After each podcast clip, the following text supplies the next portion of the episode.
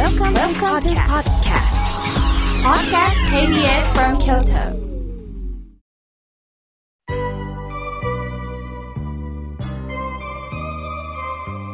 さあ、ここからはたくさんのメッセージをいただきましたので、え順に紹介をさせていただきます。まずはじめに、えラジオネーム、ハンニャさん、いつもありがとうございます。妙慶さん、お正月最初の放送、ネズミさんの話でしたね。田舎のネズミ、都会のネズミ。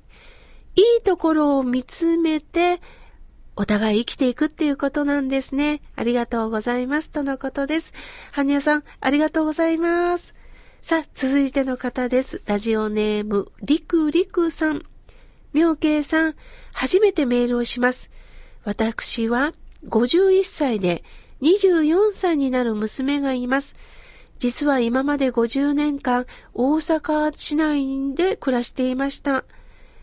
半年前に森口市に引っ越してから京都のこの KBS ラジオを聴けるようになって、土曜日は仕事で9時に出るので、ゆったり妙慶さんの声を聞いて、笑顔になれてるんですよ、とのことです。ご縁ですね。引っ越してから聞けるようになった。しかも、わざわざ KBS 京都を聞いてくださるというお気持ちに、本当に私もスタッフも含めて感謝いたします。りくりくさん、ぼちぼちとこれからも生きていきましょう。よろしくお願いいたします。さあ、続いての方です。ラジオネーム、小山さん、ありがとうございます。妙慶さん、今年もどうぞよろしくお願いいたします。年末には大掃除をしたんですよ。もう大きな袋に3つ、えー、ゴミに出しました。いろんなものを減らしたんですが、まだまだ物って多いんですよね。妙慶さんも仏教の本とか原稿に囲まれて生活してるんでしょうかとのことです。そうなんですね。やはり、えー、私にとって仏教書というのはね、限りなく、あの、増えていきます。でも逆に、今までご先祖の方たちが読んでた仏教書もいただいてるんです。するとね、面白いことを発見するんですよ。ラインを引いてたり、そこに何か、あのー、こう、今でこそ付箋がありますけどね、何か紙を挟んでたりしてると、この読んでたご先祖様、ここに何かを感じたんだろうな、と、そういうご先祖様と出会う瞬間があるんです。なぜおじいさんはここにラインを引いたんだろう。非常に興味があるな。会ったことがないんですけども、ご先祖様とね、会話してるようです。だからね、本っていうのは捨てられないんですよね。そういう意味で、まあ、本は物とは思ってません。大切な仏様のね、贈り物だと思って、まあ、その他ね、どうしても増えていくものは、残念ながら合唱して処分しながら、あのー、部屋にある、そのいろんなものにね、向き合っております。ありがとうございます。さあ、続いての方です。えおはがきをいただきました。え、まさきさん、ありがとうございます。妙慶さん、昨年は、妙慶さんに公開録音でお会いできました。嬉しいです。実は、妙慶さんの温かな言葉、最後の言葉の贈り物、えー、93歳になる草津のおじも聞いてるんですよ、とのことです。そうですか。嬉しいですね。93歳。こうしてラジオを聞いてくださってるんですね。まさきさん、大切なことを教えていただきましてありがとうございます。河村明慶さんのファンです。わあ、嬉しいですね。ありがとうございます。さあ、続いての方です。山科区の元子さん、ありがとうございます。私は長年教員をしていました。そして、え、社会科の教団に立ち続けて、えー、いました。そしてクラス会を行ったんですね。教え子だった子から、え、仏教の話が聞きたいと言われた瞬間、涙が溢れてきました。昨年の12月にその教え子と再会したら、なんと教え子の女子のほとんどが妙慶さんの言葉の贈り物を楽しみにしてるとのことです。そうなんですか。このラジオを聞いてくださってるんでしょうかね。いつもこのお便りをお読みした後は、カマメオケの言葉の贈り物とこう添えてるんですが、そこを特にまた聞いてくださってるんですね。嬉しいです。元子さん。宗教の宗と書いて元子と読むんですね。これも貴重なお名前をいただいたものです。これからどうぞ番組を支えてください。さあ、続いての方です。ひろみさん、いつもありがとうございます。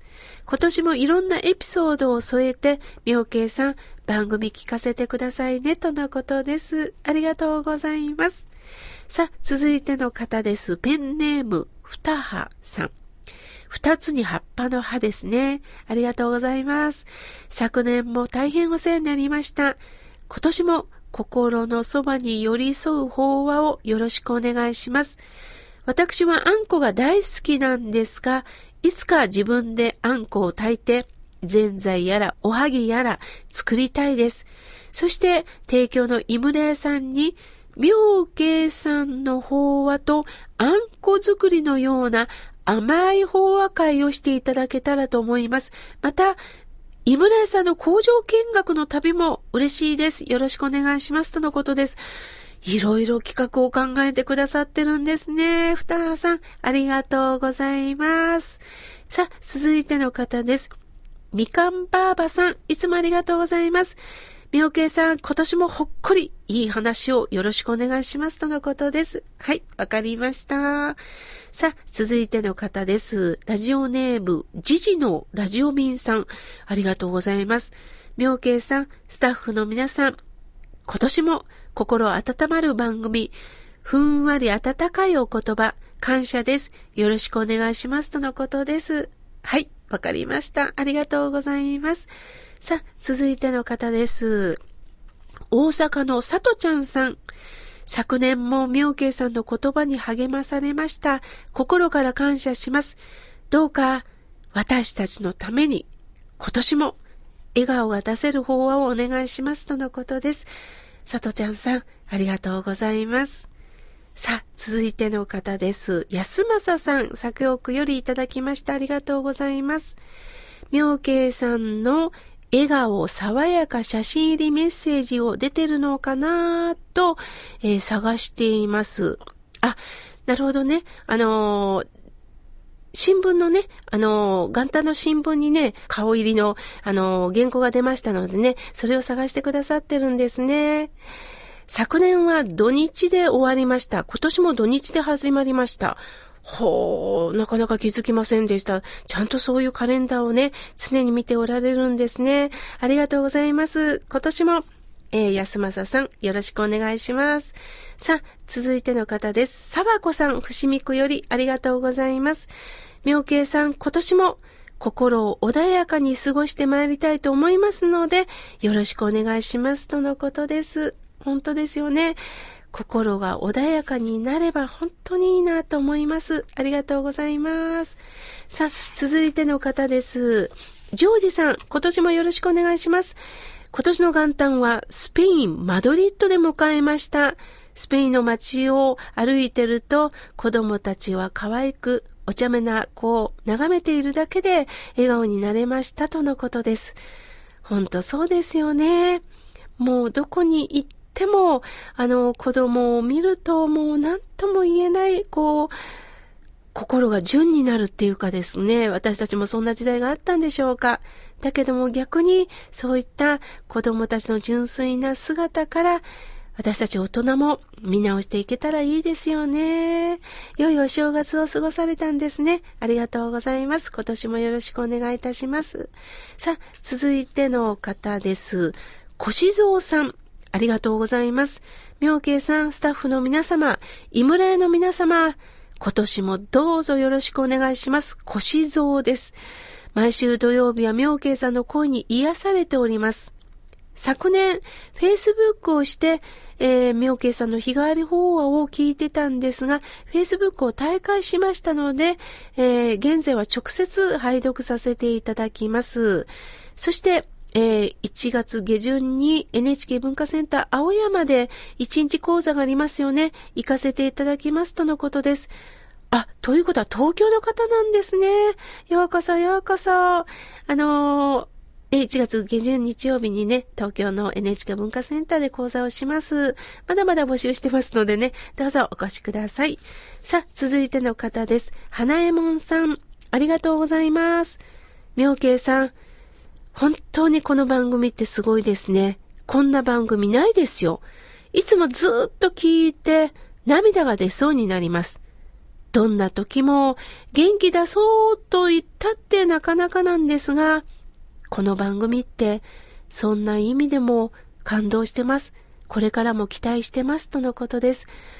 ああ、花江門さん、そんな言っていただきまして嬉しいです。これからも番組を支えてくださいね。さあ、続いての方です。南のワッペンさん。本年もよろしくお願いします。妙慶さん、本当に寒いですね。今年はどんなことがあるんだろうか。えー、少しコミュニケーションをね、できたらと思いますとのことです。ほんとコミュニケーションってね、難しいですよね。また南のワッペンさんも動物さんと触れ合いながら、いろんな方が行き来する声を聞きながらね、生きておられるんだなっていうことを感じます。本年もよろしくお願いいたします。さあ、続いての方です。おはがきをいただきました。えー、やすしさん、伏見区よりいただきました。妙慶さん、お正月から笑顔になりました。妙慶さん、私は昨年妙慶さんからハガキを読んでもらったことが本当に嬉しいんです。私のこと知ってもらえたっていうことでしょうか。そして NHK のラジオ、お疲れ様でした。そこで質問なんですが、お浄土とは帰る場所と教えていただいたんですが、そこへ行ったら行ったで、いろいろとあるのでしょうね、というメールです。いや、あのまあ、きっとお浄土に行く、つまり私たちのね、命が絶えたらお浄土に行くっていうことなんですが、そこに行ったらなんかある、いろいろ、また人間関係いろいろあるんでしょうかっていうことをね、あの、問いかけてくださってるんですが、お浄土という字を想像してください。清らかな土って書きます。私たちが今生きてるのは煩悩を抱えた人間なんですね。腹が立ったり、イライラしたり、なんかもう愚痴を言ってしまったりするんですが、お浄土はすべてそういうものを超えた阿弥陀さんの世界でいるということです。ですから、行ったら行ったで何かあるというより、全く次元の違う世界の中で、阿弥陀さんのそばで安心していることができるので、どうか安石さん、あとは阿弥陀さんにお任せいたしましょう。まだまだたくさんのメッセージをいただいたんですが、次回紹介させていただきます。